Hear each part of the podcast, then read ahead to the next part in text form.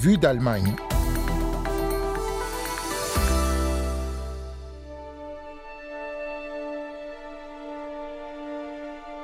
Ce sont des pavés, au sol donc, recouverts d'une plaque en laiton avec un nom à chaque fois, celui d'une victime du nazisme. Ces pavés sont posés devant les anciens logements des victimes dans 31 pays du monde. La barre des 100 000 pavés du souvenir installés vient d'être franchie et l'artiste qui les fabrique nous fait l'honneur d'être notre invité cette semaine. Et puis dans 5 minutes, dans la partie reportage de ce magazine, nous partons au théâtre quand le terrorisme au Sahel est expliqué sur scène en Allemagne par des Burkinabés. C'est bouleversant, vous l'entendrez. Hugo Flotatalon au micro, willkommen, soyez les bienvenus dans Vue d'Allemagne.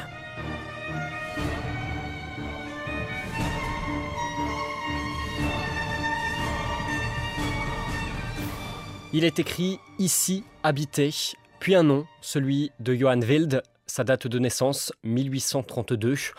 En dessous, quelques mots sur sa vie. Résistant, emprisonné en 1941, accusé de crimes de radiodiffusion, condamné à mort et exécuté.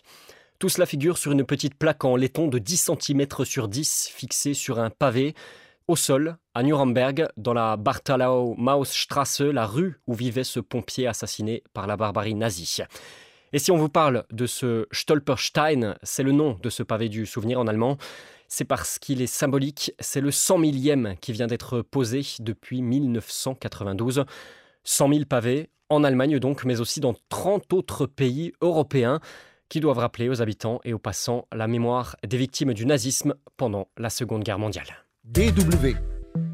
À l'origine de ce projet, un homme, Gunther Demning, Artiste allemand, aujourd'hui âgé de 75 ans, c'est lui qui a eu l'idée de fabriquer et de poser ces pavés du souvenir.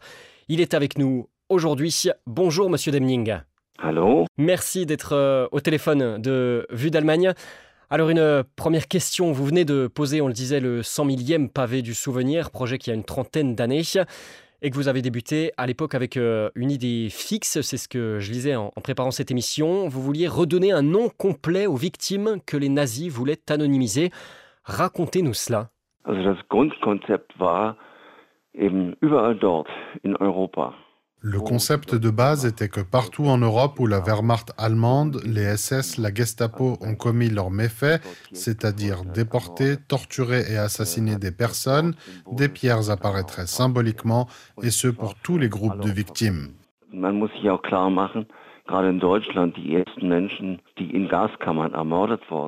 Il ne faut pas oublier qu'en Allemagne, les premières personnes à avoir été assassinées dans les chambres à gaz étaient des personnes handicapées, et les hommes qui ont fait ça à Hadamar ou Grafeneck ont ensuite été envoyés à Auschwitz pour continuer à tuer à grande échelle.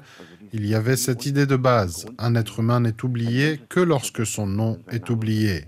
Avec ces pavés, on ramène les noms, là où les gens vivaient, d'où ces inscriptions dessus, ici habitait, ici à enseigner ou encore ici à travailler. Et ce concept de, base, cette idée précise, comment elle vous est venue il y a, il y a 30 ans exactement? Oh. Ähm, on en a pour trois quarts d'heure. Non, en fait, il y a eu un autre projet d'abord, comme un travail préparatoire. Avec une association à Cologne, on avait fait des inscriptions au sol en souvenir de la déportation des Sinti et des Roms le 6 mai 1940 pour commémorer cela 50 ans après. Et lorsque j'ai fait cela dans ce quartier de Cologne, à l'époque, une dame âgée, une témoin de l'époque, est venue me parler et me dire Vous savez, mon bon monsieur, c'est bien ce que vous faites ici. Mais ici, dans notre quartier, il n'y a jamais eu de tziganes. En fait, c'était faux, mais c'était juste qu'elle ne le savait vraiment pas.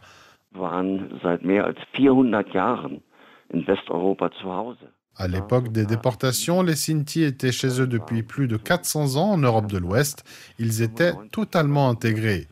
À Cologne, jusqu'à 95%, voire plus, étaient catholiques, donc des voisins tout à fait normaux. Et ça a été le déclencheur. Je me suis demandé, où l'horreur a-t-elle commencé? Il fallait ramener les noms, c'était mon objectif, là où l'horreur a commencé, là où les gens étaient chez eux, où ils étaient des voisins tout à fait normaux, des citoyens tout à fait normaux, des Allemands, et ont été emmenés Il fallait ramener les noms à cet endroit. Alors comment ça, ça fonctionne correctement? Comment êtes-vous contacté et quel est ensuite le processus euh, final jusqu'à la pose de la pierre?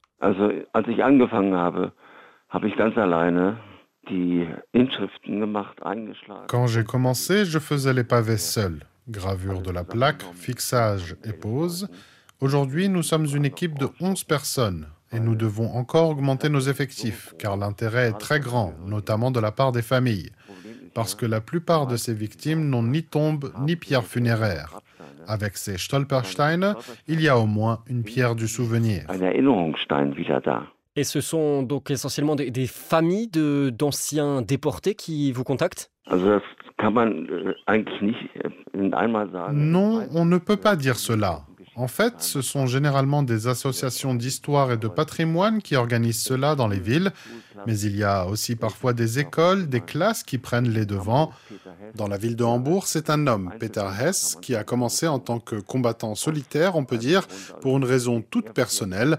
Son père était un véritable nazi et il a voulu travailler sur le sujet.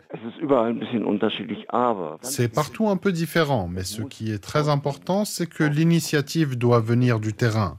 Cela ne vient pas de moi, sinon j'entends déjà la critique Oh oui, l'artiste, il veut juste gagner de l'argent.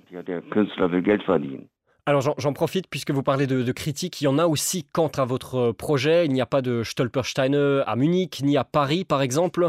On avait diffusé un, long reportage à ce sujet il y a quelques mois dans cette émission sur la ville de Paris justement.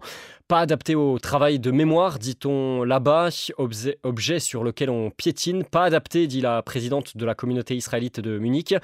Est-ce que vous comprenez ces critiques?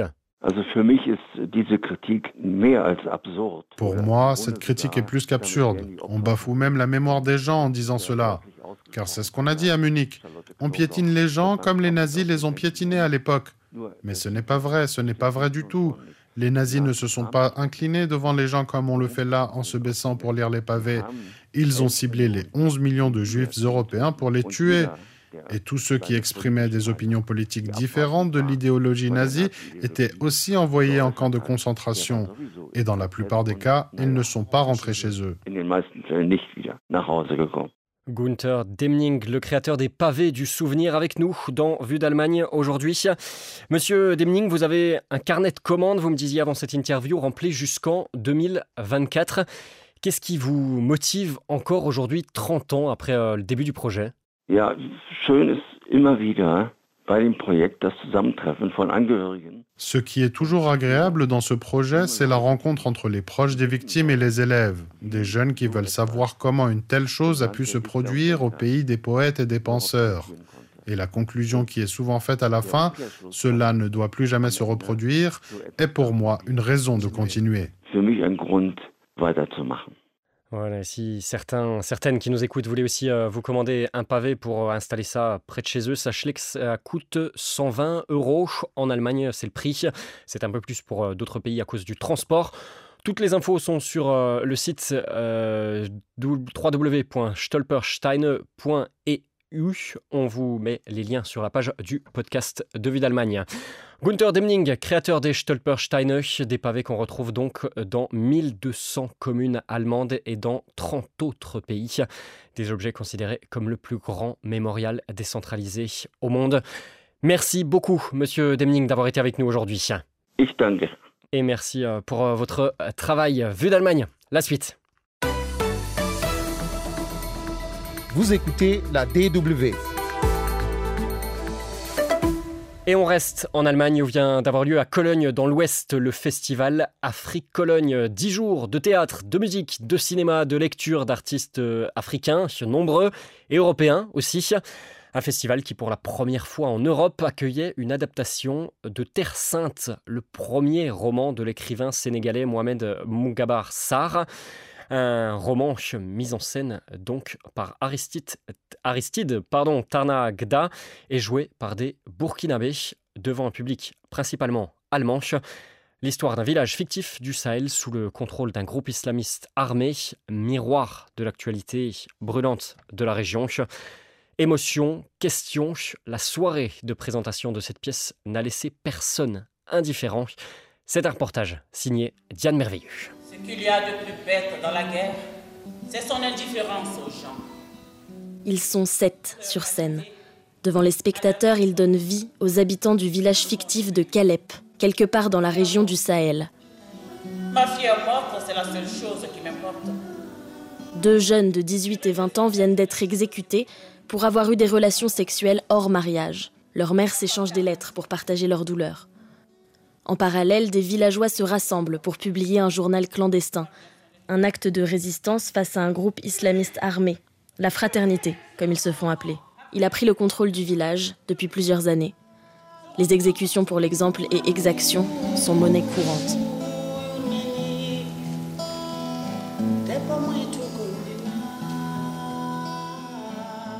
Lorsque le metteur en scène burkinabé Aristide Tarnagda est tombé sur le texte de Terre Sainte, il y a vu la possibilité de s'engager en tant qu'artiste dans la lutte contre les violences djihadistes en cours dans son pays. Terre Sainte, c'est vraiment un miroir tendu aux Burkinabés en fait, parce qu'eux-mêmes se sont retrouvés dans la même situation, donc en proie euh, à des violences liées au, au terrorisme. Tu n'as donc pas honte à ton âge de sortir la tête ici dévoilée Pour la troupe, cette pièce est l'occasion de parler directement à la population touchée. Moi, je pense qu'à travers euh, justement Terre Sainte, les gens guérissent. Et surtout, ils comprennent, en en fait, de façon sensible, ce qui s'est passé. Où a eu lieu la chute? Comme dit le proverbe, quand tu tombes, il ne faut pas regarder où tu es tombé, il faut regarder où tu as trébuché. Parce que c'est là qu'il y a l'obstacle, en fait. Voilà. Et le théâtre permet cela, de voir où on a trébuché. Questionner, aider, pousser à l'engagement, c'est aussi ça le rôle des artistes en temps de crise, selon Odile Sankara, comédienne et interprète de Sadobo, l'une des mères en deuil. Nous voyons aujourd'hui au Burkina comment les artistes se sont engagés avec rien, ont pris à bras le corps cette question et font des choses merveilleuses. Je pense que l'art, plus que jamais, est l'endroit de la vérité. Une œuvre pour le Burkina, mais pas que. Le théâtre réduit la distance avec son sujet. Jouer devant un public allemand, c'est transmettre par l'art un drame régional peu présent dans la presse allemande, comme le rappelle Kerstin Ottmeier, co-directrice du festival Afrique-Cologne. C'est vraiment très très important aussi pour notre public ici de savoir ce qui se passe en Burkina parce que par nos médias, on n'en sait pas trop. Pour moi, cette violence qu'on ne peut pas vraiment comprendre si on n'a pas accès à des histoires qui sont vécues, on reste euh, ignorant quoi. Nous avons tous, tous regardé faire faire, dire. Et quand les personnages s'adressent directement aux spectateurs, ils questionnent aussi leurs responsabilités en tant qu'observateurs plus ou moins lointains.